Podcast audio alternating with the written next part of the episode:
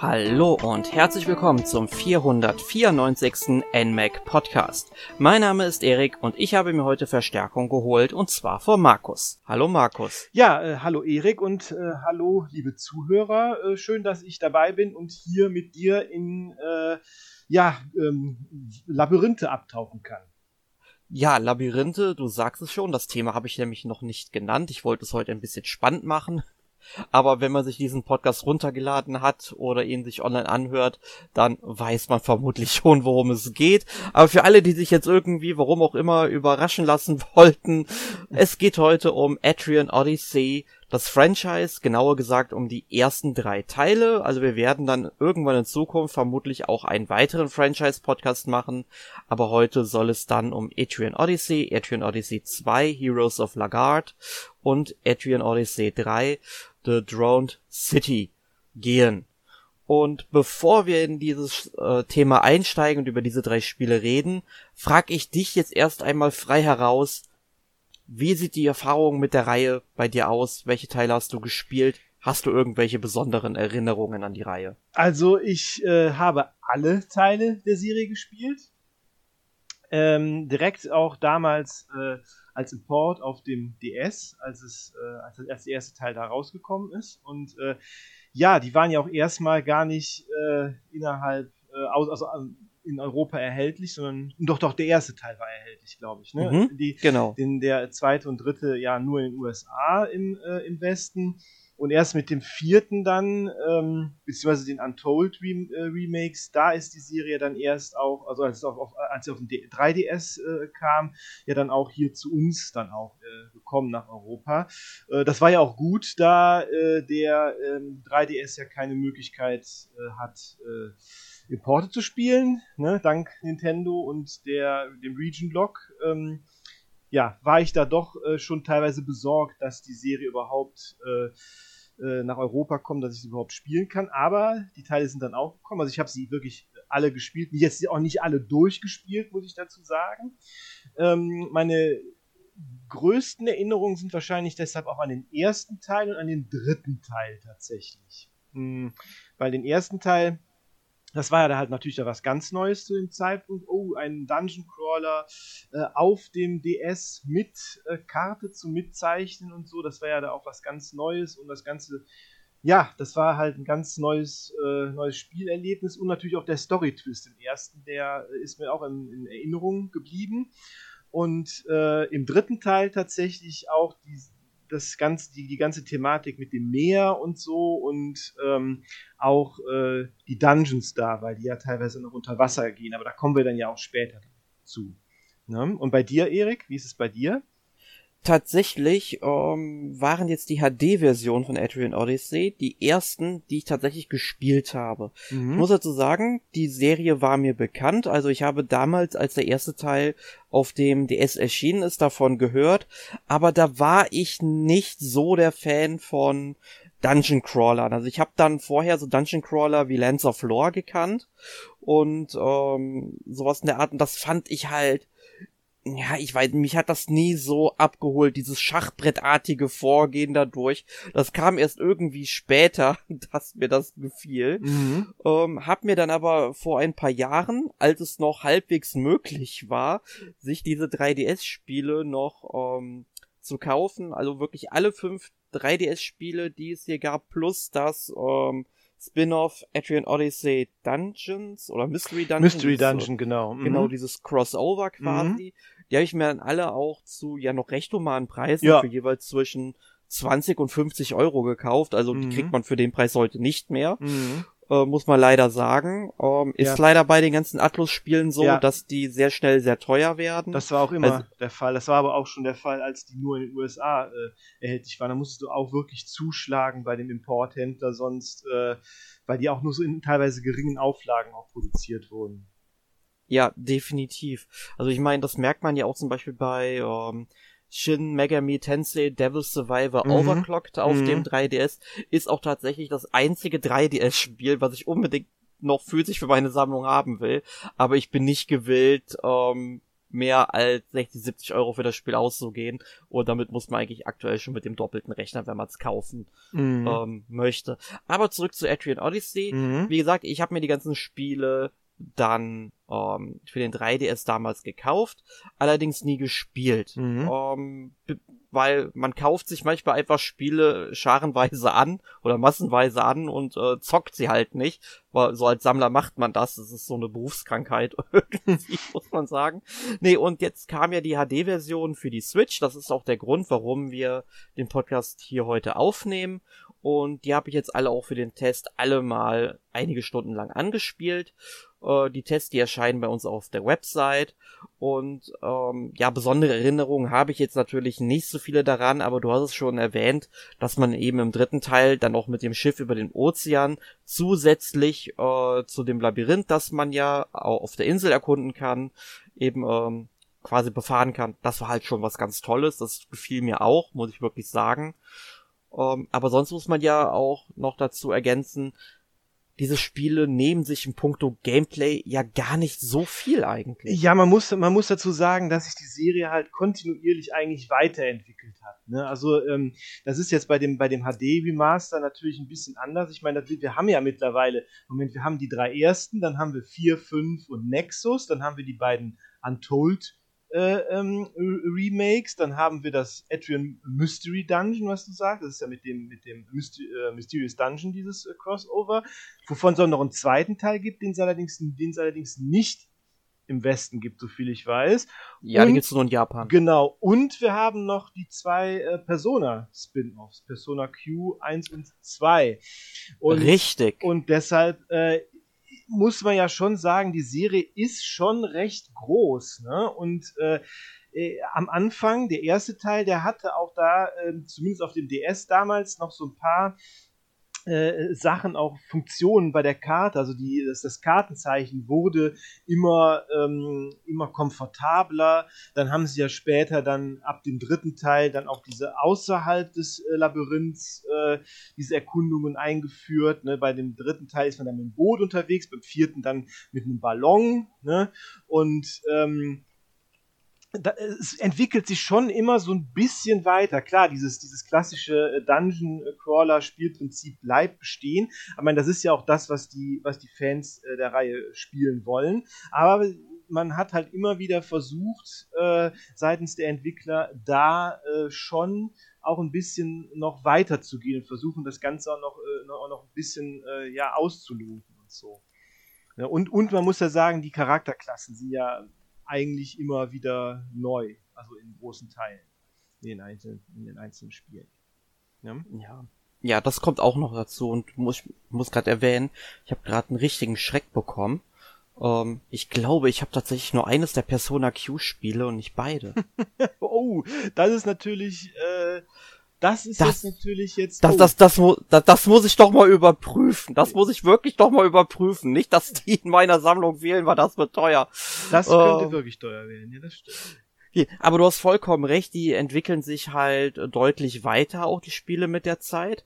Ähm, wenn man jetzt ähm, sich mal die HD Spiele anguckt, also was so das Gameplay angeht, also vor allem beim Kartenzeichnen, also das ist eigentlich durchweg gleich in dem Spiel. Da haben sie vielleicht spätere Features, Symbole und so weiter dann in frühere hineingepatcht. Das könnte ich mir gut vorstellen. Mhm. Ähm, da mu muss ich sagen, da fehlt mir leider der Vergleich. Da muss ich jetzt ähm, sagen, ich weiß es ehrlich gesagt auch nicht mehr so genau, weil dann, wenn dann einzelne Symbole dann äh, finden, äh, fehlen in dem ersten Teil, das müsste ich nochmal nachgucken. Das weiß ich jetzt dann auch nicht auswendig. nee, aber du, du hast schon recht, es kommen halt dann pro Spiel, es sind immer neue Klassen, also manchmal sind es dann sehr ähnliche Klassen, die genau. einfach nur anders heißen. Richtig. Aber ähm, dann gibt es dann halt manchmal auch Klassen, die komplett neue Features dann eben bieten. Also genau. ich weiß jetzt, glaube ich, nicht mehr genau die Klassenbezeichnung, aber aber im dritten Teil gibt es dann zum Beispiel eine Klasse, ähm, quasi die ganze Gruppe so ein bisschen beflügelt, also äh, die Klasse kann Fähigkeiten lernen, wenn man sich bewegt, dass man, ähm, dass die Gruppe sich heilt, wenn man, wenn der Charakter am Ende des Zuges ähm, äh, noch volle Leben hat, dass die Gruppe sich heilt und so weiter. Das fand ich halt ziemlich cool so als Unterstützung. Mhm. Muss man halt natürlich dann immer drauf aufpassen, äh, für den Heiler, dass man dann genau diesen ähm, Charakter dann auch die ganze Zeit versucht immer zu heilen, weil das im Endeffekt günstiger ist, als wenn ich alle Charaktere nach und nach heilen müsste. Mm. Ja, ich meine, es kommen ja dann auch zum Beispiel dann auch Charakterklassen hinzu, die ja dann auch irgendwie zu dem Setting des Spiels dann auch irgendwie passen, weil bei dem dritten Teil, da sind ja zum Beispiel dann auch Piraten dann dabei als Charakterklasse. Ne? Und mm. ähm, ja, also sowas ist dann immer, äh, klar, klar, einige werden ausgetauscht, also ähm, ne, äh, deshalb ist es immer so, dass, äh, aber ja, man, man, man kann dann immer wieder neu, neu experimentieren mit, den, mit diesen neuen Charakterklassen. Das finde ich eigentlich immer ziemlich cool. Ne? Ja, genau, also weil, weil die sind ja die, die Charaktere, mit denen beschäftigt man sich ja dann auch die ganze Zeit während des Spiels. Ähm, ja, genau. Ja, und dazu sollte man natürlich mal direkt sagen, also die Spiele, die haben eigentlich gemeinsam, dass man am Anfang zu so einer Abenteurergilde kommt, da muss man erstmal so seine fünfköpfige Gruppe erstellen und ähm, dann erstellt man halt seine Charaktere, aber wenn man jetzt neue Charaktere haben will, man muss nicht zwangsweise ein neues Spiel starten, weil du kannst in diesen Abenteurergilden bis zu 30 Charaktere erstellen und das heißt also, wenn du später mal eine andere ähm, einen anderen Charakter oder eine andere Klasse ausprobieren willst, dann erstellst du einfach so einen Charakter und nimmst ihn in die Gruppe mit rein. Mhm. Und du, es gibt ja im Spiel ja auch noch die Möglichkeit, wenn du im Dungeon unterwegs bist, dass du an bestimmten Stellen Rohstoffe abbauen kannst, mhm. die du dann später den Shop geben kannst, uh, damit der Shop dann auch neue Items bekommt. Mhm. Und ähm, das sind natürlich ähm, so Sachen, ähm, um das abbauen zu können, müssen deine Charaktere auch die entsprechenden Fähigkeiten haben. Und dazu musst du natürlich Fähigkeitspunkte regelrecht verschwenden, wenn man so will. Mhm. Ähm, klar, du kannst natürlich Charaktere spielen, denen einfach nur, denen gibt's einfach nur so ein paar Fähigkeitspunkte, die das können.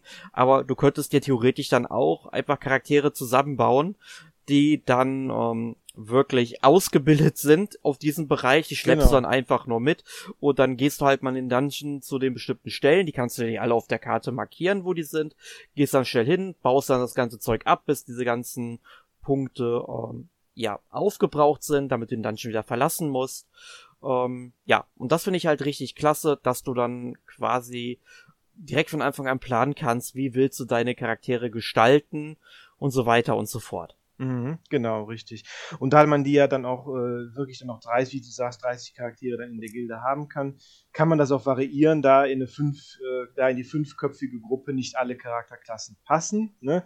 Man kann nicht, man könnte sich natürlich eine, eine, eine Gruppe aus fünf Kriegern machen, bringt nicht so viel, aber es ist möglich. Ne?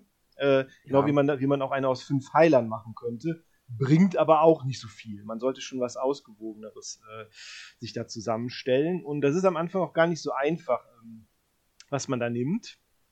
Und äh, genau, die äh, Charaktere, die stellt man dann zusammen. Und äh, die haben halt wie in so klassischen Dungeon Crawlern auch jetzt wie Wizardry zum Beispiel jetzt auch keine Persönlichkeit oder so, sondern nur das Charakterporträt und diese Werte. Und äh, da finde ich aber immer so interessant, irgendwie wächst man ja doch mit, den, mit seiner Gruppe dann doch im Laufe des Spiels dann irgendwie zusammen, selbst wenn die äh, jetzt gar nicht so ähm, äh, äh, beschrieben sind in, in, der Story oder so, aber irgendwie äh, überlegt man sich teilweise schon so ein bisschen selbst im Kopf. So äh, ist es so ein bisschen mehr Kopfkino, was die Charaktere dann so machen, finde ich so. Das ist irgendwie so im Laufe des Spiels wachsen die einen dann ja trotzdem irgendwie ans Herz. Ja, das ist so ein Phänomen, das habe ich damals auch schon bei Might and Magic 6 The Mandate of Heaven auf dem PC erlebt. Das ist mhm. auch eines meiner Lieblingsspiele und für mich auch das beste Might and Magic Spiel. Ähm, da war es mit den Charakteren ganz genauso. Nur da bist du dann wirklich das ganze Spiel durch wirklich auf deine vier Charaktere, die du in der Gruppe hast, mhm. beschränkt. Und das ist, glaube ich, noch mal ein bisschen intensiver als in Etrian Odyssey, weil hier kannst du natürlich sagen, äh, okay, hier habe ich mich vielleicht irgendwie verskillt mit dem Charakter, mhm. ähm, dann mache ich lieber noch mal einen komplett neuen. Muss ich natürlich auch wieder Zeit investieren, aber ja, ist dann halt so. Ne? Genau, richtig. Genau. Aber es ist halt schon äh, cool, äh, dass du mit denen ähm, ja quasi zusammenwächst, ne, weil das sind halt die ganzen Porträts, die siehst du ja dann auch die ganze Zeit, mhm. äh, die mit die halt rumlaufen.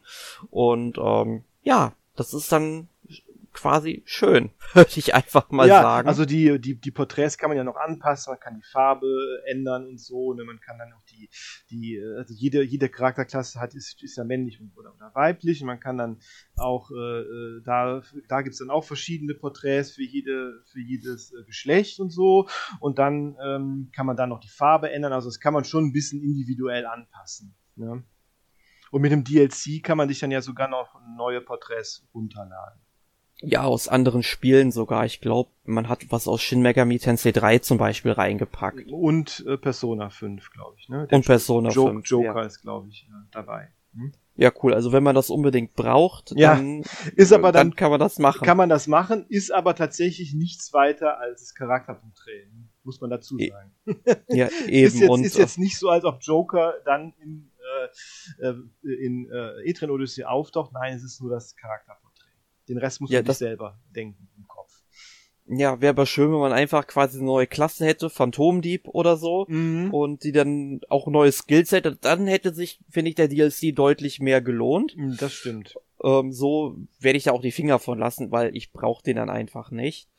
Ähm, was man bei den äh, Charakteren noch erwähnen sollte, ist natürlich, wenn man sich den Charakter am Anfang erstellt, also man sollte jetzt nicht einfach nur anhand der Beschreibung finde ich, einen Charakter nehmen. Mhm. Man sollte sich dann auch schon den kompletten Skilltree mal anschauen, zumindest so im Groben, einfach mal durchgehen. Ja, aber was kann der denn überhaupt lernen? Kann ich mir das vorstellen, so zu spielen? Weil man muss ja bedenken, ähm, nur weil da jetzt halt steht, ja, der kann ordentlich ähm, zu äh, lang. Ne? Man sollte halt schon gucken, was kann der denn überhaupt? Kann der vielleicht direkt alle Gegner angreifen? Kann er nur einen Gegner dafür besonders stark angreifen irgendwann? Mhm. Weil man muss ja auch bedenken, du kannst nie alle Fähigkeiten lernen beziehungsweise voll ausbauen weil du kriegst ja pro Levelaufstieg nur einen Fähigkeitspunkt. Am Anfang hast du direkt mal drei, die du direkt auch verwenden solltest, aber da weist sich das Spiel eigentlich immer darauf hin, wenn du zum ersten Mal in den Dungeon reingehst. Und ähm, ja, das sollte man sich dann halt, also man sollte halt ein bisschen vorausschauend schon ähm, planen. Das kostet dann am Anfang, weiß ich nicht, bei der Charaktererstellung vielleicht mal ja, weiß ich nicht, 20, 30 Minuten, bis man sich das alles mal so angeschaut hat. Aber wenn man sich das einmal angeschaut hat, dann weiß man ja auch, was möchte ich, was kann ich mir für meine Gruppe vorstellen. Genau, also man, man kann da schon bei der Charakterstellung relativ viel Zeit verbringen. Man kann es, theoretisch kann man natürlich auch irgendwie mal äh, denken, ja gut, äh, das, was braucht man so, um eine ausgewogene Klasse zu haben? Man braucht eine Kriegerklasse, man braucht vielleicht so eine so eine Protector-Klasse, ne, die halt mit dem Schild da vorne steht. Dann braucht man Magier auf jeden Fall. Heiler ist wichtig. So, dann hat man schon vier äh, Charakterslots ja äh, gefüllt. Und den fünften könnte man dann theoretisch mit einer von den Ressourcen sammelnden Klassen zum Beispiel nehmen, die jetzt hauptsächlich auf Ressourcen sammeln äh, fokussiert sind, so wie Pharma zum Beispiel. Aber das ist ja dann einem selbst äh, überlassen. Äh, und klar, kann man natürlich auch viel Zeit damit letztlich verbringen. Und äh, ja, es ist aber auch, auch, immer schön dann zu gucken, äh, was die Charakterklassen noch können, damit man das auch so ein bisschen auf sein eigenes Spiel äh, abstimmen kann. Genau, und du hast es ja auch schon erwähnt, äh, man sollte halt eine ausgewogene Gruppe haben. Also vor allem, das Spiel ist ja auch auf dem mittleren Schwierigkeitsgrad, also es gibt dann quasi diesen Schwierigkeitsgrad normal, heißt mhm, er, glaube ich. Mhm. Dann gibt es, dann gibt es noch die Picknickstufe, die wohl viel zu leicht sein soll. Mhm. Ähm, also da, dann ist das Spiel tatsächlich ein Spaziergang, habe ich äh, schon von mehreren Stellen gehört. Ähm, und dann gibt es natürlich noch den harten Schwierigkeitsgrad. Ähm, aber ich finde, selbst auf normal kann das Spiel sehr herausfordernd sein. Auf jeden weil Fall. Di direkt wenn du in das Labyrinth reingehst, also das sind dann ja auch schon teilweise so Wälder, das wird halt so ein bisschen auch erklärt im Spiel, warum das Wälder sind und so weiter und so fort. Mhm. Da gibt's auch diesen riesigen Baum Yggdrasil, mhm. ne, um den genau. das alles rankt. Genau. Genau, ähm, ich meine, das ist ja auch das Besondere eigentlich an der Serie, dass erstmal die Dungeons erstmal keine äh, Korridore oder irgendwelche äh, Verliese quasi sind, sondern es sind erstmal Wälder hauptsächlich. Wälder in den verschiedensten Formen. Da kommen dann noch Ruinen dazu, Wälder mit Ruinen, überflutete Wälder, herbstliche Wälder, Winterwälder, äh, irgendwelche Dschungel zum Beispiel. Also es gibt da, die Serie bietet da sehr, sehr viel äh, Auswahl. Wird auch dadurch nicht langweilig, auf gar keinen Fall. Nur äh, die meisten der Dungeons sind tatsächlich äh, in Außenarealen angesiedelt. Das finde ich da auch ganz äh, interessant bei der Serie. ja, ist halt nochmal so was anderes, ein bisschen was magischeres, finde ich. Ähm, aber was ich halt zu dem Schwierigkeitsgrad noch erwähnen wollte, mhm. das Spiel ist halt dann auch auf dem normalen Schwierigkeitsgrad schon eine Herausforderung, denn es kommen dann, je nachdem, wo man sich gerade auf der Ebene befindet, dann auch schon mal Gegner vor, die die Gruppe dann wirklich binnen zwei Runden komplett auseinanderlegen können. Genau. Wenn, wenn man halt nicht richtig vorbereitet ist. Also es gibt dann zum Beispiel, ich erinnere mich an so eine äh, Riesenkrabbe, die ist dann auch gut gepanzert. Da kann man draufschlagen, wie man will. Da braucht man dann bestimmt drei, vier Runden, bis man die dann äh, ausradiert hat. Es sei denn, man nutzt dann halt Magie und mit Magie, da braucht, muss man vielleicht ein oder vielleicht zweimal halt richtig draufknallen und dann ist die halt schon weg, aber die macht dann halt auch schon ordentlich Damage und stellt euch mal vor, da kommen zwei von den Dingern. Ja, da muss man also schon aufpassen. Genau, und was man ja auch nicht unerwähnt äh, lassen soll, ist auch eine Besonderheit der Ethereum Odyssey-Reihe, das sind die FOEs, die Foes. Ja? Mhm. Ähm, auch eine ganz, äh, ganz starke Besonderheit der Serie, weil das Kampfsystem ist ja aus wie auf Zufallsbegegnungen. Also die Gegner laufen uns äh, zufällig über den Weg. Die sind nicht, also die normalen Gegner sind nicht auf der Karte zu sehen. Aber es gibt einige besondere Feinde auf jeder Etage. Das sind die FOEs oder Foes oder es ist immer eine Abkürzung für immer irgendwas anderes. Jedes Spiel äh, hat da einen anderen Namen für. Ähm, die, das sind besondere Gegner, die man tatsächlich auf der Karte auch rumlaufen sieht. Die sieht man und da weiß man direkt, oh shit, das ist ein extremst tödlicher Gegner. Da sollte man Abstand von nehmen. Das Fiese ist, die bewegen sich auch, wenn man selber im Kampf ist. Dann bewegen die sich auch noch über die Karte. Das heißt, die können, wenn man nicht aufpasst, einem in ganz stinknormalen Kampf mit ganz äh, normalen Monstern können die einem voll reinknallen und die Party einfach auslöschen. Das funktioniert.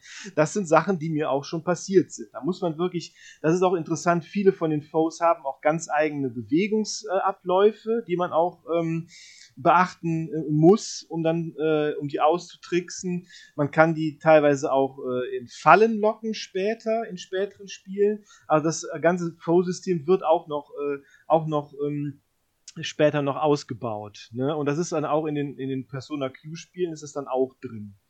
Ne? Also das ist wirklich ein ziemlich zentrales, ein ziemlich zentraler Aspekt von dem, von dem ganzen Dungeon Crawling auch. Dass man auf diese speziellen Gegner auch wirklich achten muss jedes Mal. Ja, das, das stimmt äh, tatsächlich. Also ich habe dann auch schon mal so eine Begegnung mit, es war so ein Dinosaurier oder so, der mir da über den Weg gelaufen ist. Mhm. Ähm, dann ähm, habe ich einfach mal probiert, irgendwie, weil da war ich da mit meinen Charakteren auf Level 4 oder 5 oder sowas. Und dann ähm, laufe ich da mal rein, ach, ich will das einfach mal ausprobieren. Ja, der, der schlägt dann ordentlich drauf und äh, zwei Charaktere in einer Runde tot, ne? Und ja, dann äh, schaue ich mal, guck, wie viel Lebensenergie der noch hat. Ja, nur leicht dran gekratzt.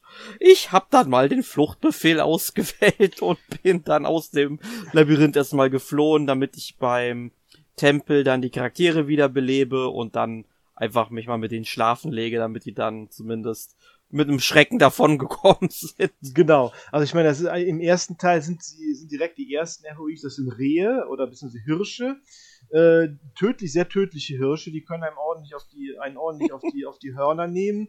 Äh, da, äh, und diese ganze FOI-Sache, die wurde auch, gibt es auch im Internet so ein Meme, äh, gibt auch so einen Song, FOI, ich weiß nicht, ob du den kennst. Nee. Äh, egal. Äh, Google mal. So, FOI Song, äh, es ist sehr, äh, ist ein Ohrwurm. Aber egal. Super. genau, also das ist ja, genau, wie wir schon gesagt haben, das Kampfsystem ist normal, normal rundenbasiert, ne, wie, wie das in solchen Spielen, ähm, in solchen klassischen äh, Rollenspielen oder Dungeon Crawlern ja auch üblich ist und ähm, ja, eigentlich sehr klassisches rundenbasiertes äh, Kampfsystem. Ne? Genau, man sollte dazu sagen, dass man direkt alle Befehle eingeben muss, die mhm. die Charaktere ausführen ähm, und dann beginnt erst quasi die Runde, je nachdem, welche Werte man hat, äh, in der Reihenfolge greift äh, oder passieren die ganzen Aktionen. Weil es gibt ja auch Dungeon Crawler, wo es dann wirklich nach und nach dann eben passiert. Da kann man sich noch besser drauf einstellen, auf die Situation, weil kann ja sein, ähm, dass dann ein starker Angriff kommt und dann könnte man ja theoretisch mit einem Heiler sofort drauf reagieren, wenn der der Nächste ist. Mhm. Und so muss man dann vielleicht schon ein bisschen vorausschauend denken. Ist nicht perfekt, muss man halt dazu sagen. Ist halt eher so diese japanische Schiene an rundenbasierten Kampfsystemen, die genau. es dann eben gibt. Genau, richtig. Die, die, die, die Japaner, die waren halt früher äh, extreme Fans von Wizardry. Ähm, und Wizardry äh, hat halt extremst viel äh, beeinflusst, was japanische Rollenspiele angeht. Ne? Und das, äh, genau. das Dungeon Crawling ist halt dann auch nur eins davon. Also eigentlich waren es, waren es Wizardry und Ultima, die da, die eigentlich das äh, japanische Rollenspiel begründet haben, sozusagen. Und genau, und ohne die Spiele hätten wir auch sowas wie Dragon Quest vielleicht nicht der Form bekommen. Äh, was höchstwahrscheinlich nicht, nein. Das ist, äh, das ist, äh, das ist tatsächlich so, glaube ich. Und ähm, Wizardry ist halt auch so beliebt, dass es halt auch ähm, immer noch, also die Serie gibt es halt auch immer noch in Japan, auch wenn die in, äh, im Ursprungsland USA schon äh, längst nicht mehr existiert. In Japan gibt es die immer noch.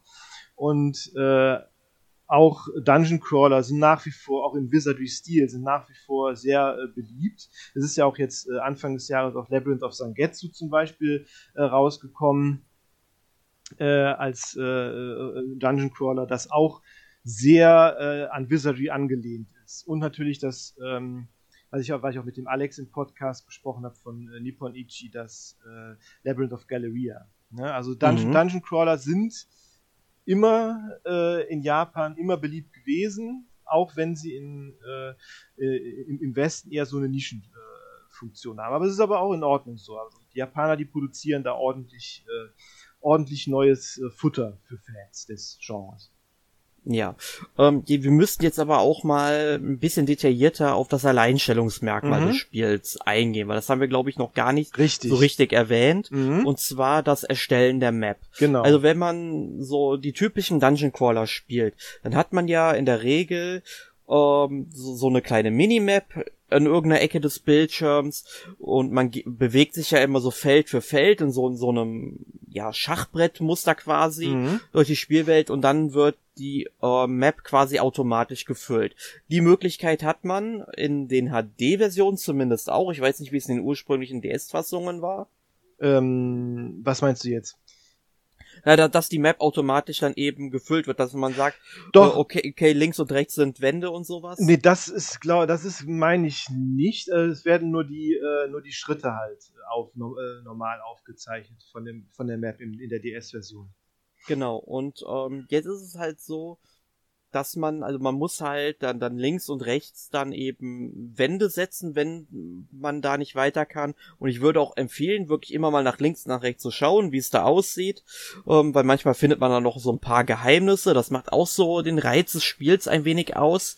Ähm, und wenn man dann zum Beispiel mal vor einer Tür steht, die verschlossen ist, man kommt nicht durch, da kann man halt dann auch ein Türsymbol auf die Map setzen. Mhm. Das hat man damals auf dem DS, respektive auf dem 3DS dann auch kinderleicht über den Stylus machen können.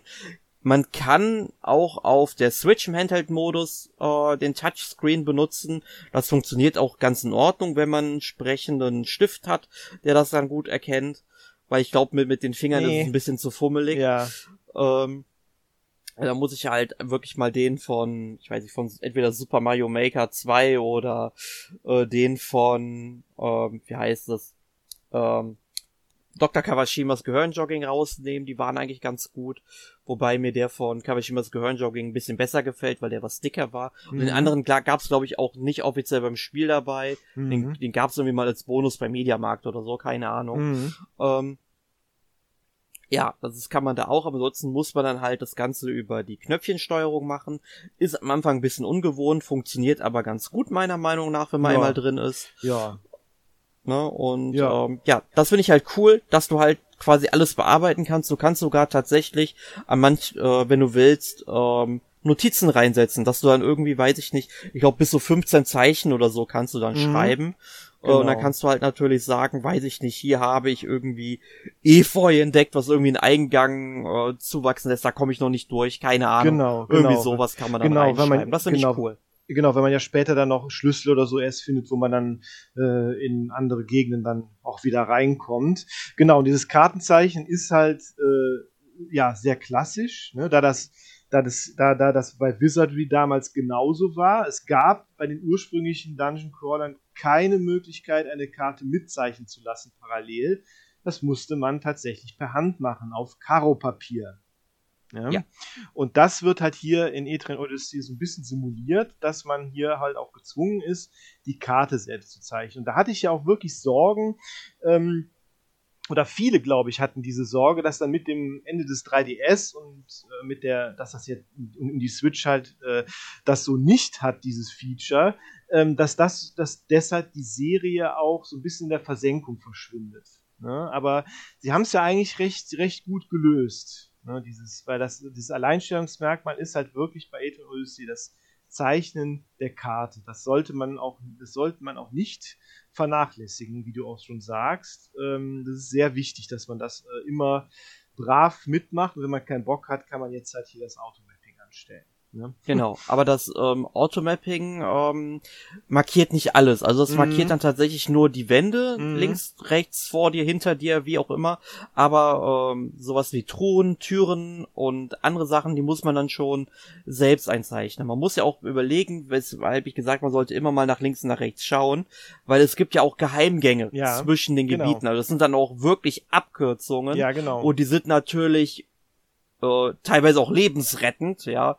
Also wenn Fall. man dann irgendwann merkt, okay, mir geht die Energie raus und ich will jetzt hier keinen Wipe der Gruppe äh, riskieren. Oder man, oder, oder wir wollen einen FOI umgehen, der da äh, ein Gebiet äh, patrouilliert, ne? Äh, Gibt es da immer Abkürzungen, die man dann, wo man dann äh, solche Sachen dann zum Beispiel auch umgehen kann. Genau, und dann kann man natürlich sagen, okay, ich kann äh, durch diesen Geheimgang nur in diese Richtung gehen oder halt in beide Richtungen gehen und das kann man dann halt mit Hand von äh, Pfeilen dann auch auf der Map markieren und das mhm. macht eigentlich wirklich einen Heiden Spaß, das so zu machen. Auf jeden Fall, das ist auf jeden Fall äh, sehr spaßig, wie, wie man dann, äh, wie man diese Karte selbst auch erstellt. Ich finde das auch ein sehr, sehr gelungenes Feature eigentlich von dem Spiel. Es ist sehr motivierend eigentlich. Ach ja, wie gern hätte ich so eine Funktion damals in Secret of Evermore in dem Wald gehabt. also wer das gespielt hat, der weiß Bescheid. Also das ist, äh, da, ehrlich, wenn wir kurz auf Secret of Evermore eingehen, das ist glaube ich so der Zeitpunkt im Spiel, sobald man diesen Wald betritt, wo diese ganze positive Spielerfahrung so langsam ins Negative kippt in dem Spiel. Ja, ja, ja das, das stimmt. Ähm, aber äh, ja gut, ich meine, äh, da musste man sich dann halt auch gegebenenfalls dann selbst was zeichnen. Oder man hat den Spieleberater. Hab ich gemacht. Oder man hat halt den Spieleberater zu. Oder, aber der war da auch nicht sehr aussagekräftig. Nee, der, der nein, ich habe den Spieleberater und der hat dir da nicht geholfen. Ja, genau. Da haben dann auch, da haben dann auch die Autoren beim Club Nintendo gesagt, nein, machen, machen wir nicht. Machen wir nicht. Nee. Bro, da, da müssen die jetzt selbst durch. Voller Rö. Siehst du, ist schon wieder ein Wald, ne? Äh, immer wieder beim Wald. Ja. Ja, sind wir beim Wald. Genau. Ähm, interessant ist natürlich. Ich überlege gerade. Nee, nee, ja? was, ich noch, ich auch noch interessant finde, ist, ist, ist natürlich auch das, auch das Shop-System. Ne? Ähm, mhm. Weil am Anfang sind nicht sonderlich viele Sachen verfügbar in den Shops.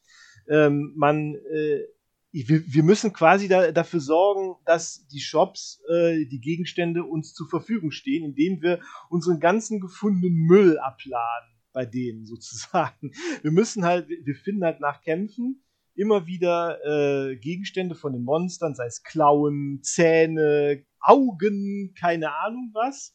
Und den ganzen Kram verkaufen wir dann eigentlich im Shop und dann werden immer wieder neue Gegenstände freigeschaltet. Ausrüstungsgegenstände, Waffen, Rüstungen und so weiter.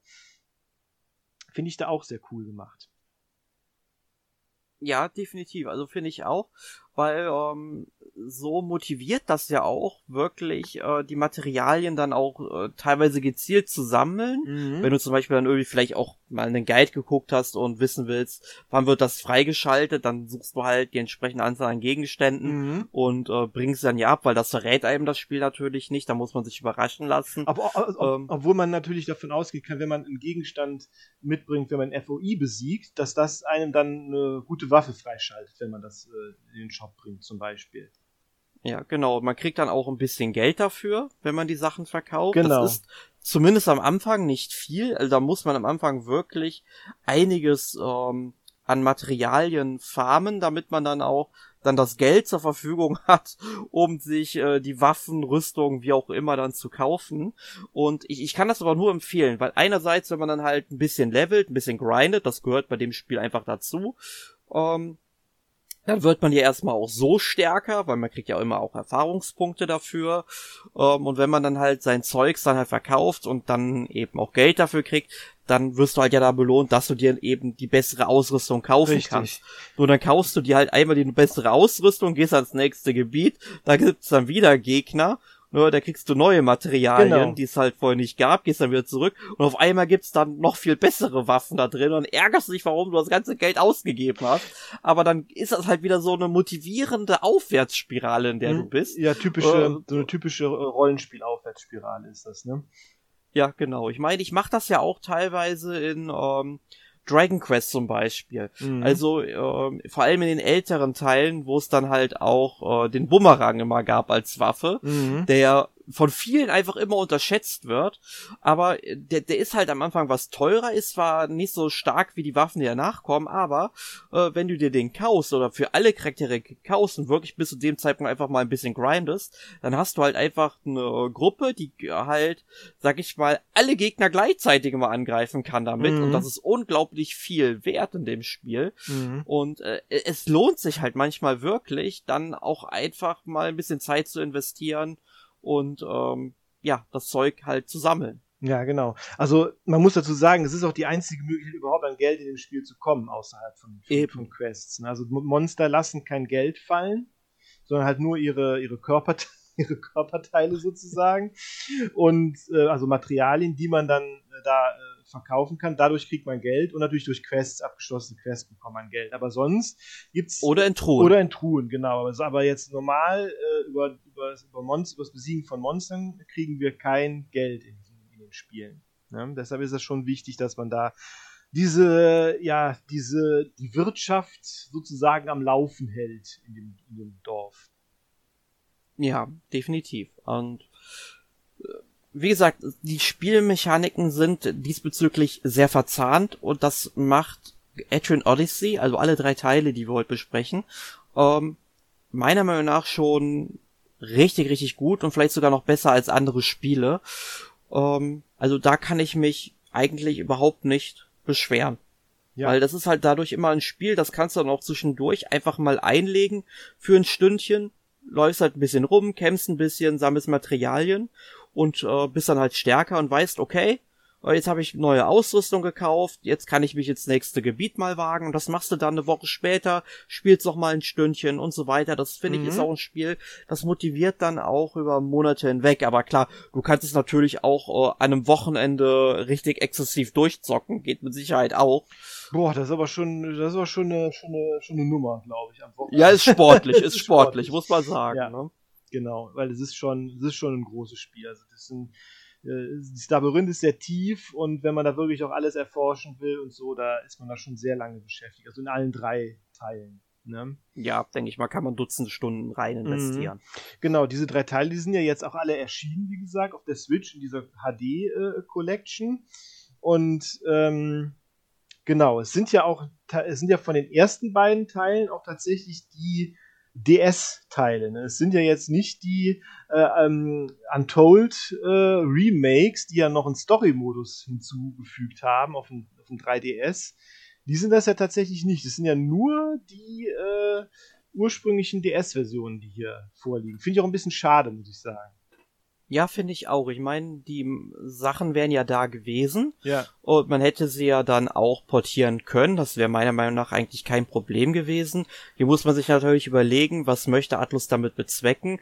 Klar kann man argumentieren, dass Atlus das möglichst originalgetreue Prinzip von, von den DS-Spielen halt so umsetzen wollte. Ich meine, das merkt man ja auch so ein bisschen auch an der Technik. Die Spiele laufen jetzt zwar alle in HD, mhm. ähm, aber ich sag mal so, die sind dann auch hochauflösend, äh, diese ganzen Anime-Charaktere mhm. und Anime-Gegner. Mhm. Äh, die, die sehen halt auch schön aus, aber die haben mir zum Beispiel keine Bewegungsanimation spendiert bekommen. Das hätten, sie, das hätten sie ja dann in den 3DS-Teilen gehabt. Ne? das ist das Komische halt. Ach, ja. das wusste ich ja tatsächlich ja, gar doch. nicht. Ja, doch, ab, ab den, ab den 3DS-Spielen sind die Monster ja auch animiert und äh, in 3D-Modellen verfügbar. Das heißt, in den Untold, äh, in den Untold-Spielen sind die, sind die von den ersten beiden, äh, die Monster von den ersten beiden Teilen dann auch animiert vorhanden. Ja. verrückte Sache, verrückte Sache. Ähm, das, das hätte man dann natürlich machen können und man hätte dann natürlich auch überlegen können, ja, wenn wir die jetzt bringen, dann könnten wir vielleicht ja so einen Untold-Modus vielleicht auch für Teil 3 noch genau, zusammenbauen. Genau, genau, also war ja auch, das war ja auch tatsächlich so, äh, was Fans gehofft haben, dass von dem dritten Teil für den 3DS dann auch noch der Untold äh, rauskommt. Das ist dann ja leider nicht mehr passiert. Ne? Ähm, deshalb schade, dass sie da hier die ähm, diese Möglichkeit irgendwie verpasst haben, aber vielleicht kommt das ja tatsächlich noch. Das, äh, wenn die Serie jetzt tatsächlich weiter existiert, was ich ja sehr gut finde, kann es natürlich äh, gut sein, dass da noch was kommt. Wäre wär ich sehr, äh, wäre ich sehr äh, froh drüber. Ja, also ich kann mir tatsächlich vorstellen, dass die Reihe auch auf der Switch und äh, dem PC, das äh, äh, Spiel ja auch erschienen, muss mhm. man ja auch noch dazu sagen. Und da funktioniert das Map-Zeichnen, weil es ja auch eine Mausunterstützung gibt, vielleicht sogar noch viel besser als auf der Switch. Das wäre dann ein Vorteil für die Leute, die dann halt, ich glaube, für das Spiel braucht man auch keinen leistungsstarken PC. Äh, da reichen ein paar ältere Rechner, mhm. sollten die Spiele problemlos im Laufen bringen können. Ähm, kann man sich ja vielleicht als Alternative dann mal überlegen, wenn man jetzt keinen Wert auf den Handheld-Modus legt, natürlich. Mhm. Obwohl Steam Deck gibt's ja dann natürlich auch noch als Alternative. Genau. Ähm, ja, aber ich kann mir halt vorstellen, dass als nächstes vielleicht eher HD-Versionen von 4, 5 und 6 kommen, mhm. bevor dann eben HD-Versionen von Untold erscheinen. Aber wäre natürlich auch eine Möglichkeit, könnte Atlus natürlich sagen, wir machen das, aber ich würde mich auch freuen, wenn sie vielleicht dann das Konzept vielleicht nochmal so ein bisschen überlegen, wie könnte man das mit dem Map-Zeichnen auf der Switch oder anderen Konsolen dann vielleicht noch besser machen und dahingehend werkeln und dann halt, ja, vielleicht dann äh, Teil 6 dann bringen. Ich meine, gut, Nexus ist ja im Grunde Teil 6 Eigentlich sozusagen. Schon, ja, ne? genau. aber, aber so mit so einer richtigen 6 Nummer halt oder halt ein neuer Teil, genau. wie auch immer. Fände ich, fänd ich nicht verkehrt, wenn sie das machen würden. Aber ich denke mal, sie werden erst einmal noch ein bisschen die Cash-Cow melken und ähm, die Spielen anbieten, was ich ja auch nicht verkehrt finde, weil nee. ich, ich habe auf dem 3DS es so, man kann es nicht mehr kaufen. Wenn man jetzt die Originale haben will, da zahlt man eure Geld für. Ähm, ja, eben, ne? genau, also, genau denke ich auch. Also, warum, auch. warum auch nicht? Genau, aber ich meine, die Wege von Atlas sind manchmal halt unergründlich, ne? aber ähm, hm, deshalb, sagst du das, aber ne? deshalb, ähm, ja, mal sehen was dann noch kommt. Also ich bin äh, der, der Zukunft der Serie auf jeden Fall sehr, äh, sehr, sehr positiv stehe ich da äh, gegenüber. Ähm, ja, ich, ich, ich meine, wo du das mit Atlas sagst, die Wege sind unergründlich. Mhm. Ich meine, das angekündigte Persona 3 Reload, ne? mhm, genau. das soll ja dann zum Beispiel auch nicht die Inhalte Richtig. von FES und Portable beinhalten. Natürlich nicht. Und da denke ich, da denke ich mir, warum? Ja, warum? Eigentlich wäre es ihre Aufgabe gewesen, eine, sag definitive Version von Persona 3 mit dem Remake zu machen. Nein, haben sie nicht. Ja, ich glaube, das wird dann höchstens Nein, wieder, glaub, wird dann wieder so eine Art Royal geben oder so. Ne? Oder, oder, oder Golden quasi. Persona 3 Reloaded Golden ja. Royal oder wie auch immer. Mit den Inhalten. 100 Pro. Ich gehe ich von aus. Ich, ich befürchte es auch. Ich befürchte es. Ne? Ja. Ja. Aber um noch mal so ein bisschen mhm. auf die Technik mhm. des Spiels einzugehen. Ich mhm. meine, gut, Technik und Steuerung haben wir jetzt eigentlich zu Genüge was zu mhm. gesagt. Aber die Musik. Ja. Von, die stammt ja von Yuzo Koshiro. Also das ist natürlich äh, legendärer Komponist. Videospielkomponist, muss man ja sagen. Bekannt durch viele, viele Spiele, sei es äh, angefangen von Streets of Rage, ähm, was hat er noch hier? Äh, äh Sag schnell. Äh, wie heißt das Spiel? Jetzt habe ich den Namen, das liegt mir auf der Zunge. Verdammt. Actraiser, genau. genau, zum Beispiel. Ne? Also legendärer Komponist und auch hier ähm, äh, schöne Musik, passende Musik. Ne? Klar, äh, man hört die sehr lange, wie in so, wie so Dungeon Crawlern üblich ist, äh, aber äh, trotzdem sehr, sehr stimmige Musikuntermalung die ganze Zeit. Ja, finde ich auch. Also ich finde, die Musik ist sehr atmosphärisch, die passt auch zu den Umgebungen. Klar, die kann einen, je nach Spielertyp, wenn man sich jetzt stundenlang in einem Gebiet aufhält, dann doch schon mal ein bisschen nerven. Kann ich auch nachvollziehen. Ähm, aber trotzdem, ich, ich, ich mag die Musik persönlich eigentlich ganz gerne. Und äh, man muss dazu sagen, er hat sie ja, glaube ich, damals nicht mal auf ähm, der Hardware vom DS komponiert. Er hat, mhm. glaube ich, irgend so ein äh, japanisches PC-System. Mhm genutzt, ein älteres, das hört man auch raus, das klingt deswegen auch an manchen Stellen so ein bisschen blecherner. Mhm, Erinnert ja, ja. vielleicht am ehesten so, so an Mega Drive vielleicht mhm. auch noch, so in der Musik her. Mhm. Ne? Und ähm, ist vielleicht auch ein bisschen gewöhnungsbedürftig, je nachdem. Man hätte die Musik vielleicht jetzt zu der D-Fassung nochmal überarbeiten können. Ja. Das hat man auch hier nicht gemacht, weshalb ich immer davon äh, immer denke, dass Atlas hier dann eben quasi dieses ursprüngliche äh, Konzept dann halt hier wirklich komplett so umsetzen wollte. Und das ist ihnen in dem Sinne eigentlich auch ganz gut gelungen, ne? Mhm. Und aber Yuzo Koshiro, du sagst es, es ist ein legendärer Komponist. Ich meine, er hat ja auch an Spielen wie zum Beispiel Shenmue mitgewirkt. Also mhm. wenn ich auch also der komplette Soundtrack stammt da nicht von ihm, aber er hat da halt dran äh, mitgewerkelt oder auch hier zum Beispiel an der Neukomposition von Secret of Mana auf mhm. der PlayStation 4 damals. Mhm. Und äh, ich finde, der macht halt wirklich einen guten Job und Streets of Rage ist natürlich auch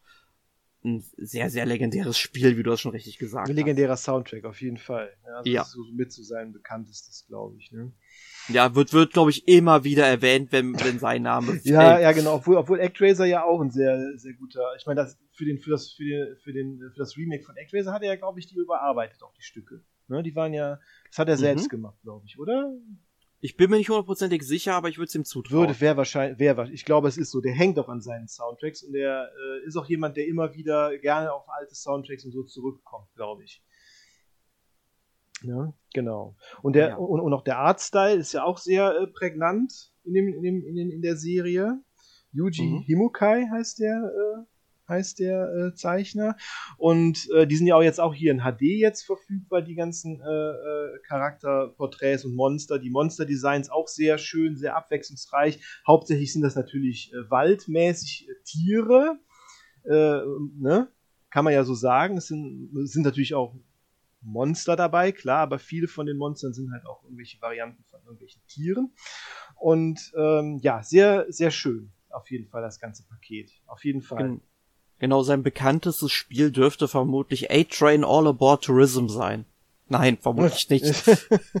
das, aber das hat mich sehr gewundert, weil das habe ich letztes Jahr oder vorletztes ja. Jahr ähm, auf der Switch mal getestet. Das ist dann so eine Simulation, wo du ein Schienennetz aufbauen musst und so weiter.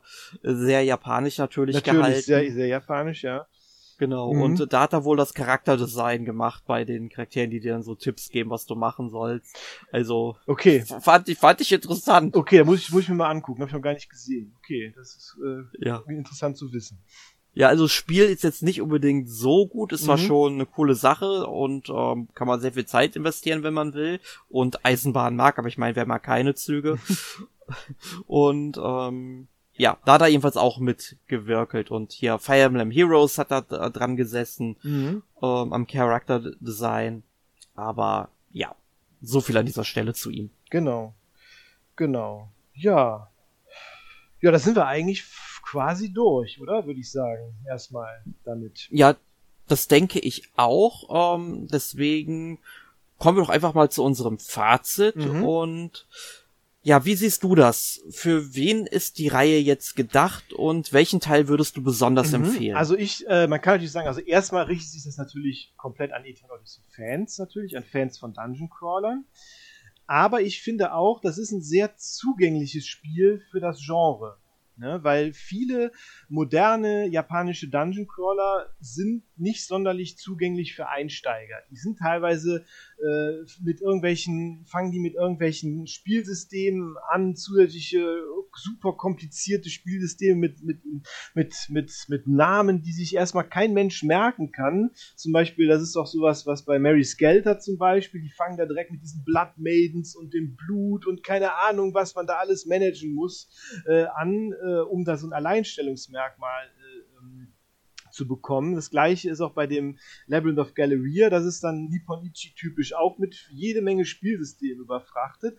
Und da finde ich es eigentlich ziemlich cool, dass ähm, Etion Odyssey halt sehr klassisch da gehalten ist. Es ist mhm. alles sehr sehr präzise, man weiß direkt, wo man dran ist, man weiß direkt, was für was ist und äh, es erschließt sich einem alles auch direkt. Und da äh, ist auch der Einstieg ganz gut und auch mit diesem Picknick-Modus und so ist es halt auch für Einsteiger da ziemlich gut, äh, finde ich, da äh, mal in die Reihe reinzuschnuppern oder auch in das Genre mal mal äh, reinzuschnuppern. Das finde ich, da finde ich, deshalb finde ich die Serie auch für Einsteiger, die halt mit Dungeon Crawlern erstmal nicht so viele Berührung, Berührungspunkte hatten, äh, sehr gut äh, als äh, ja, Einstiegspunkt. Ne? Und äh, empfehlen äh, würde ich tatsächlich den dritten Teil, ähm, da der vom Setting her und so mir am besten gefallen hat tatsächlich. Da kommt natürlich, da kommt dann ja noch dieses Fahren mit dem Bötchen dazu, dieses Erforschen äh, dieser zusätzlichen Karte mit dem, mit dem Schiff. Da äh, die Dungeons sind interessant, besonders weil die ja später dann auch unter Wasser, unter die Wasseroberfläche gehen. Da ist zum Beispiel so ein tolles Korallenriff äh, dabei. Mhm. Letztendlich auch irgendwie ein Wald, wenn du so willst. Ne? Eine ja. Variante von Wald. Und äh, also das, der, der, der dritte Teil, der hat mir wirklich, wirklich, wirklich, glaube ich, damit am besten gefallen. Der zweite Teil, den finde ich dann zu ähnlich zum ersten noch irgendwie. Da, das, das verschwimmt irgendwie dann, dann bei mir dann irgendwie. Also der zweite, der verschwimmt irgendwie bei mir total. Ich weiß nur, dass es da diese, ähm, diese Gunner-Klasse gibt, also die, die Pistolen äh, benutzen. Die, die gibt es da. Also das ist das einzige Alleinstellungsmerkmal, weil ich das so vom zweiten her tatsächlich weiß. Gut, der erste, der erste ist, ist natürlich der Klassiker, aber mein Favorit aus den ersten drei ist dann tatsächlich der dritte. Deshalb hatte ich auch eigentlich auf ein Untold Remake gehofft oder hoffe auch immer noch drauf. Ja, ich hoffe, dass dein Wunsch irgendwann erfüllt wird. Ja. Und wie siehst du das? Wie sehe ich das? Ähm, also ich denke, die Reihe ist vor allem für Genre-Fans gedacht, also die Dungeon Crawler mögen. Ich meine, Adrian Odyssey-Fans werden sich sowieso angesprochen natürlich, fühlen. Natürlich. Ähm, und du hast einen ganz wichtigen Punkt gesagt, es ist sehr einsteigerfreundlich, weil es hat relativ wenige Spielmechaniken und die Spielmechaniken, die drin sind, die hat man sehr schnell verinnerlicht und man weiß direkt, aha, aha, aha, das brauche ich dafür, das brauche ich dafür, das brauche ich dafür. Mhm. Und das macht dieses Spiel richtig gut. Und der Schwierigkeitsgrad, den kann man ja auch jederzeit wechseln, wenn man mhm. wieder zurück in die Stadt kommt. Das sollte man vielleicht auch noch erwähnen, denn ähm, es gibt natürlich Leute, die denken, okay, ähm, ja, vielleicht ist der normale Schwierigkeitsgrad für mich jetzt äh, dann doch zu hart, aber ich will jetzt nicht direkt Picknick machen, weil dann ist es mir mhm. zu leicht. Ne? Genau. Und da kann man ja vielleicht mal sagen, okay, ich probiere es jetzt erstmal hier auf normal, guck, wie ich damit klarkomme. Und wenn mir dann halt meine Spielstelle dann doch zu schwierig erscheint, dann, dann gehe ich jetzt halt mal auf Picknick zurück. Und es gibt dann vielleicht auch den ähm, umgedrehten Fall, dass man halt sagt, boah, ja, das ist ja schon ganz cool, aber ich hätte es gerne vielleicht noch ein bisschen härter, weil, weil, weil ich dann so ein ausgeprägtes M-Fetisch habe oder so. Und äh, dann schalte ich einfach mal einen, Gang höher auf äh, schwierig ja, und dann sehe ich ja, was ich davon habe, ob mir das dann auch gefällt oder nicht, ne? Mhm, und das genau. ist halt eine Sache, das macht es halt ganz gut, aber nochmal Spielmechaniken. Ich finde Spiele gut, die wirklich Spielmechaniken in einem normalen oder einem gemächlichen Tempo einführen, dass immer mal ein bisschen mehr dazukommt. Mhm. Ne? Und das macht Adrian Odyssey eigentlich ganz richtig. Ne? Ja. Also es ist zwar ja. weitgehend gleichbleibend, aber vor allem beim dritten Teil, wo dann auch, wie gesagt, das mit dem Ozean noch dazu kommt, den man erkunden kann, Oh, da, da kann man ja auch noch Fische fangen und die genau. man dann verkauft und auch noch ein bisschen Geld für kriegt. Ne? Mhm. Das, ist, ist auch einfach nur toll, dass es da sinnvoll erweitert wurde und ich, ich denke einfach mal, solche Innovationen hätte die Reihe, wenn sie auch fortgeführt werden wird irgendwann, mhm. dann auch verdient, dass man sich da ruhig noch ein paar Gedanken machen kann. Auf jeden Aber Fall. Aber grundsätzlich wenn man halt äh, Dungeon Crawler mag oder zumindest mal in das Genre reinschnuppern will, mhm. dann sollte man sich die Reihe kaufen oder mal zumindest mal einen Teil anspielen. Und das ist noch so ein Punkt, den würde ich ja. gerne abschließend noch besprechen. Genau. Wenn man jetzt die HD-Version mhm. nämlich kaufen will, die kosten pro Stück 40 Euro. Mhm. Es sei denn, man will sich die ähm, Reihe direkt kaufen, dann zahlt man 80 Euro. Dann kriegt man direkt alle drei Teile. Man sollte dazu aber auch sagen, im E-Shop gibt's, also in Europa kann man sich die nur im E-Shop kaufen. Es gibt keine Retail-Fassung, was ich sehr, sehr schade finde. Und ich finde es ja. halt ähm, in dem Sinne sehr schwierig, weil es gibt ja eine Version, ich glaube, die hast du dir so Richtig, gekauft aus äh, Japan. Ne? Richtig, genau. Also es gibt eine japanische physische Version und eine asiatische physische Version. Die japanische physische Version, die hat nur japanischen Text, nur ja, äh, ne? während die asiatische Version auch andere Sprachen hat. Also ich weiß auf jeden Fall Englisch und ich glaube auch Deutsch. Muss ich aber nochmal also, nachgucken. Also ich meine tatsächlich nicht, dass es, dass sie Deutsch hätte, weil sonst so. hätte ich mir die nämlich ähm, auch noch vorbestellt, weil alle Spiele sind auch auf Deutsch, die wir heute besprochen haben. Also ihr müsst jetzt äh, nicht Angst haben, okay, eure Englischkenntnisse wären jetzt äh, nicht so gut, aber ich glaube, die, da werdet ihr auch so mit äh, durchschnittlich englischen Kenntnissen ja, sehr gut und ich meine, Und ich meine, solche Spiele sind doch eigentlich auch immer ziemlich gut, um seine Englischkenntnisse aufzuwerten. Also meine Englischkenntnisse ja. haben durch Videospiele extremst angezogen. Ne? Also ich spiele ja auch auch nur auf Englisch. Also deutsche Version mag ich ja normalerweise nicht. Ähm, aber äh, deshalb äh, ne, kann ich ja nur empfehlen, wer es Englisch aufpolieren will, ist sowas immer ganz gut. Vor allen Dingen, da das da, da, Definitiv. da die Story relativ, ja, sage ich mal, sie ist eher im Hintergrund. Ne, sie ist da, auch im Verlauf des Spiels äh, wird sie mehr in den Teilen immer, aber insgesamt muss man sagen, dass die Story bei den bei E-Train Odyssey immer so ein bisschen im Hintergrund ist, außer halt in den äh, Untold äh, Remakes, wo es da diesen Story-Modus gibt. Aber ja. wie gesagt, äh, ich finde es auch sehr schade, dass es diese äh, Retail-Fassung nicht in Europa gibt oder in den USA. Und ich finde es auch irgendwie schon ziemlich happig, den Preis. Also 80 Euro für diese drei Spiele, die ja relativ alt sind auch. Und ähm, da hätte Atlus da schon noch ein bisschen was äh, machen können. Also das ist das ähnliche Situation, finde ich, wie, wie bei den Famicom Detective äh, Spielen. Ne? Mm, ja. Ne? Weil da, da gab es auch hier keine physische Version und die äh, eShop-Versionen sind noch, glaub, sind die, glaube ich, sind die irgendwann mal billiger geworden. Ich wollte mir die auch immer mal geholt haben, aber irgendwie nie dazu gekommen. Ja, ich habe beide tatsächlich, ich habe äh, die damals getestet. Mhm. Ähm, die, die sind auch ziemlich gut. Mhm. Tolle Spiele, muss man wirklich sagen. Also zumindest, also den ersten Teil finde ich super, den zweiten, der, der ist sehr gut, aber der erste ist fantastisch. Mhm. Ähm, ich bin am überlegen, ob die mal günstiger geworden sind. Ich weiß es tatsächlich nicht, mhm. aber ich würde nicht mit ähm, einem großen Preisnachlass rechnen, mhm. weil es ist ja Nintendo, also ja, mit 10 oder 20 Euro sind die auf keinen Fall günstiger geworden. Aber bei, bei den, bei den Atlas-Spielen gibt es natürlich auch immer wieder Rabatte, muss man dazu sagen. Deshalb könnten Interessierte da durchaus vielleicht ein bisschen was warten, bisschen mal was abwarten und sich dann vielleicht mal um zum Reingucken mal einen von den drei Teilen holen. Wie gesagt, unsere Empfehlung ist dann, wäre dann der dritte Teil. Ja? Ja, würde ich sagen, aber ja. Äh, man, man, man kann eigentlich mit jedem Teil gleich gut schon. anfangen, weil in jedem Spiel wird ja das Gameplay richtig gut erklärt ja. und äh, jedes Spiel hat eine eigene Story, die ich meine, über die Story haben wir heute gar nicht so geredet, mhm. aber die ist auch nicht so tiefgründig, es taucht quasi ein Labyrinth auf, es werden Abenteurer gesucht und dann entfaltet sich so nebenher so ein bisschen die Storyline. Genau. Ähm, also, da, also wenn ihr jetzt wirklich eine knallhart gut erzählte Story haben wollt, ja, da würde ich sagen, da sind die Spiele vielleicht eher nichts für genau. euch, aber es ist halt, sind halt eher Spiele, die sich über ihr Gameplay identifizieren und ich finde, ein gutes Gameplay kann auch ähm, eine schwache Story dann doch äh, genau, durchaus wieder genau. aufwiegen. Also, also Dungeon Crawler sind ja meistens, äh, sind ja die von der Story her meistens irgendwie eher rudimentär. Nur jetzt hier ähm, Labyrinth of Galleria, das fand ich eine wirklich hervorragende Story. Also die ist wirklich äh, erlebenswert dann noch zusätzlich. Und äh, Mary Skelter hat auch mehr, mehr Story, aber das ist dann schon teilweise, kommt drauf an, wie man die Gewichtung dann auch hält. Ne? Ist dann immer so, genau. dann auch so die Frage. Genau. Ist immer ein sehr subjektives Ding. Ganz Aber genau. gut, ähm, ich denke mal, wir können damit abschließen, dass wir die Spiele alle drei eigentlich ganz gut mögen, ja. auch empfehlen würden. Definitiv. Und äh, ja, wer weiß, also vielleicht habt ihr ja irgendwelche Fragen da draußen zu diesen Spielen, dann stellt die uns doch jetzt schon einfach mal, wo ihr diesen Podcast gerade hört. Einfach in den Kommentaren auf unserer Website oder auf Facebook. Wir lesen uns das auch sehr gerne durch, würden mit euch gerne auch darüber diskutieren.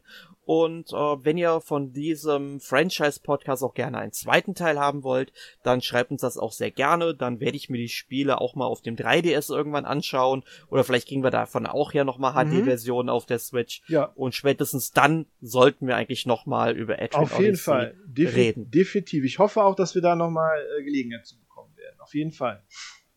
Ja, aber Adrian Odyssey sind ja nicht die einzigen Spiele, die wir uns in der letzten Zeit angeschaut haben.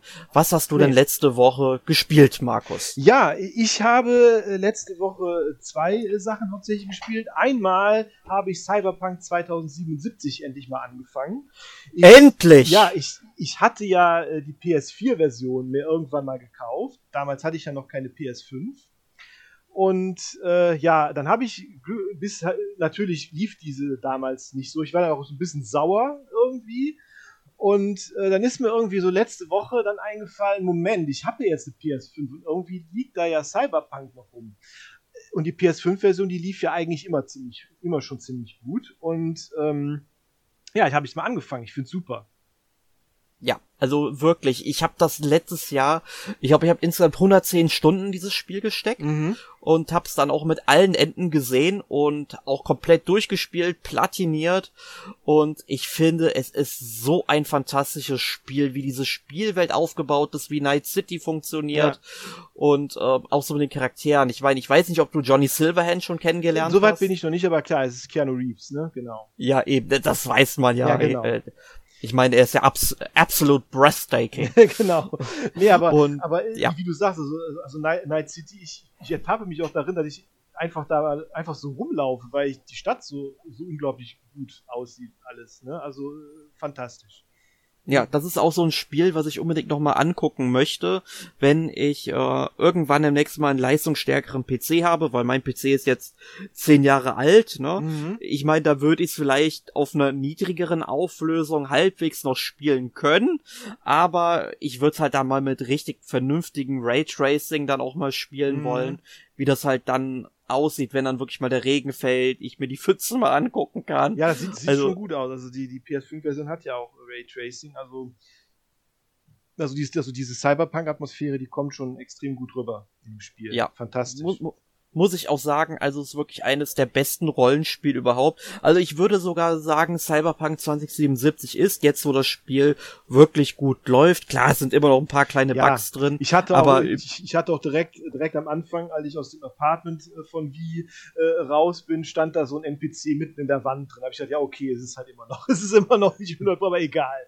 Ja gut, ich, ich sag mal, ich hatte mal einen illustren Bug, dass ich äh, gespielt habe, aber ich das Spiel einfach nicht mehr speichern konnte. Oh. Und es hat auch nicht mehr automatisch gespeichert. Oh. Da war dann irgendwie eine Stunde Spielzeit weg.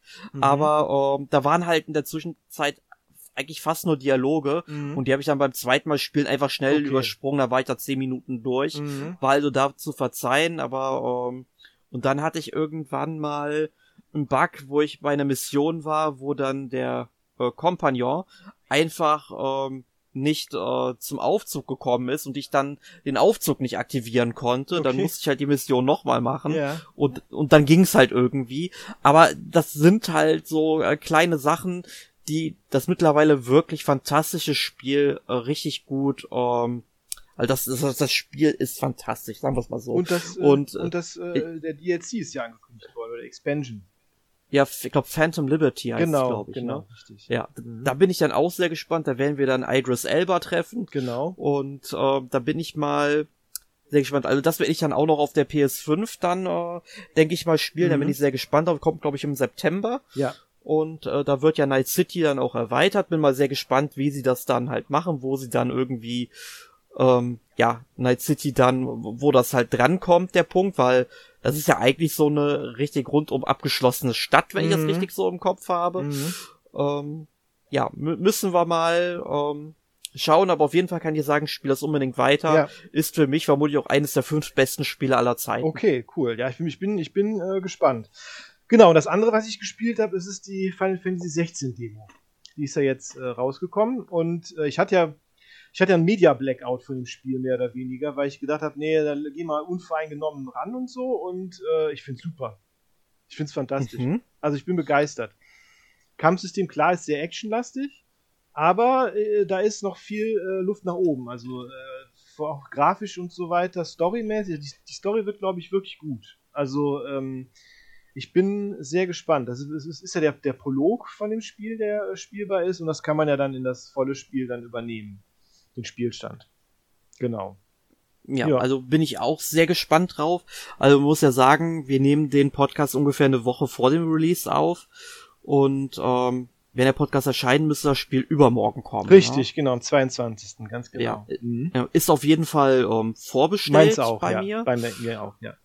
Genau, und ähm, bin sehr, sehr gespannt drauf. Also die Demo will ich nicht spielen. Ich glaube, man müsste für die Demo auch wieder zahlen, oder? Hm, ich glaube, es sind ein paar Cent, fünf Cent oder sowas. Ja, das sehe ich halt nicht ein. Ja. Und also, ich, also ich meine, es sind nur 5 Cent, die tun nicht weh, aber aus Prinzip mache ich das nicht. Hm. Weil ich, ich sehe es nicht ein, wofür soll ich Geld für etwas bezahlen, was nur eine Demo ist. Ne? Ja, letztendlich ist es typisch Square Enix. Das machen die ja öfters bei, den, bei ihren Demos. Finde ich ein bisschen komisch, aber gut. Ja, aber das ist, glaube ich, auf der Playstation allgemein irgendwie so geregelt, habe ich manchmal das hm, Nee, manchen, also für die meisten Demos sind eigentlich kostenlos. Ja, ich glaube aber, es sind bei Spielen, die dann irgendwie so ab 16 oder 18 sind oder so. Das kann sein. Das ist gut. Das ist da irgendwie so ein, da, da haben die irgendwie so eine Extrawurst, ich weiß nicht warum. Ah, das kann sein. Äh, ja. ist, ist mir egal, aber ich bin halt auch sehr gespannt drauf. Ich habe halt ein bisschen Befürchtung, dass es zwar ein gutes Spiel wird, aber ähm, vielleicht kein gutes Final Fantasy. Kann ich bis jetzt nicht so bestätigen. Also bis jetzt ist eigentlich alles drin, was man so von einem Final Fantasy irgendwie erwartet. Also das Gruppenspiel? ja gut, das weiß ich natürlich jetzt eher nicht. Ähm, ja, gut, das wird sich herausstellen. Da bin ich jetzt, aber ich bin mal gespannt. Also äh, die Welt, glaube ich, ist ziemlich cool. Charaktere finde ich sehr, sehr, äh, sehr gut bis jetzt und äh, ich bin wirklich gespannt. Sehr gespannt. Ja. Ja. ja und man, man, man, man hat ja auf jeden Fall den Hund dabei. Den Hund, ja. ja. Also, oh, ohne Hund geht ja gar nichts. Ja, eben, genau. Torgal. Sehr, sehr süßes Viech. Ja. Aber äh, eine kurze Frage mhm. nochmal zu Cyberpunk, mhm. eben mit, mit ähm, äh, welcher Charakterklasse hast du denn angefangen? Äh, ich hab Oder wie, mit Kid. welchem Hintergrund? Street Kid habe ich angefangen. Street Kid, okay. Mhm. Ich habe ja als Konzerne angefangen. Also ja, ja, ja, das, das habe ich aber auch mal überlegt. Ich glaube den, ich glaube den von den Nomaden, das habe ich glaube ich mal in einem äh, irgendwo in einem Preview schon mal ein bisschen was von gesehen. Und von dem von dem Corpo habe ich glaube ich gar nichts gesehen. Das müsste ich jetzt eigentlich auch mal ausprobieren. Müsste ich, müsste ich ah. mal machen, ja. Ach ja, die Nomaden. Hanam, ich denk an dich. ja, Judy ist aber auch äh, sehr nett. Äh, Judy, Judy. Die von mit dem Brain Dance. Ja. Ja, stimmt, stimmt, ja. Richtig. Ja. Richtig, genau. Gut, ähm, ja. ja, Erik, was, was hast du denn gespielt? Ja, ich habe diese Woche ähm, überraschenderweise mal wieder Xenoblade Chronicles 3 gespielt, mhm. nachdem ich es ja letzten November das letzte Mal gespielt hatte. Also ich habe wirklich ein, über ein halbes Jahr Pause damit gemacht. Mhm. Ich hatte damals ja ungefähr 90 Stunden auf der Uhr, war im überaus langen Kapitel 5. Also äh, ich weiß nicht, wie weit du das Spiel gespielt hast, Markus. So, ja, nee, so weit bin ich nicht gekommen bis jetzt. Ja. Nee. Ich sag mal, du kommst halt irgendwann in ein Gebiet, ähm, da will ich jetzt auch gar nicht so viel zu spoilern, mhm. aber das ist, sag ich mal, so groß wie alle anderen Gebiete zuvor zusammengenommen okay. im Grunde. Mhm. Es ist also wirklich gigantisch und ähm, ja, und da bin ich jetzt halt ähm, gewesen, hab das mal weitergespielt, hab jetzt glaube ich mittlerweile so 108 Stunden oder so drauf. Bin in Kapitel 6, das ist das vorletzte Kapitel, also mit Kapi in Kapitel 7 ist ja wirklich das Finale. Mhm. Und ich wollte dieses Spiel jetzt halt endlich mal ähm, beenden, weil ursprünglich hieß es ja, dass dieser Story DLC erst Ende 2023 kommen soll. Mhm. Äh, dachte, okay, da habe ich ja genug Zeit, jetzt haut Nintendo den einfach mal so ein ein halbes Jahr vorher raus, äh, passend so direkt zu ähm, Zelda zu dem Zeitpunkt, muss man schon schön blöd sein, aber gut, äh, ist halt so. Ist so. Ich, aber ich meine, ist ist äh, für mich auch ganz gut, weil Tears of the Kingdom ist ein Spiel, was mich einfach nach zehn Stunden nicht mehr hinterm Ofen vorlockt und ich es aktuell abgebrochen habe und keine Lust mehr drauf habe tatsächlich. Ich weiß, ich bin da eine Ausnahme, wie Emil das jetzt sagen würde oder sehr viele von euch da draußen sagen würden, aber ich, ich finde, es ist halt kein Spiel, was mich anmacht. Gut, aber, aber jetzt Zelda. zu äh, Xenoblade. Ja, zurück zu Xenoblade. Also ähm, hab da jetzt ordentlich äh, weitergespielt, level da momentan auch ein bisschen, damit ich ein paar ähm, von den größeren Brocken da nochmal erledigen mhm. kann.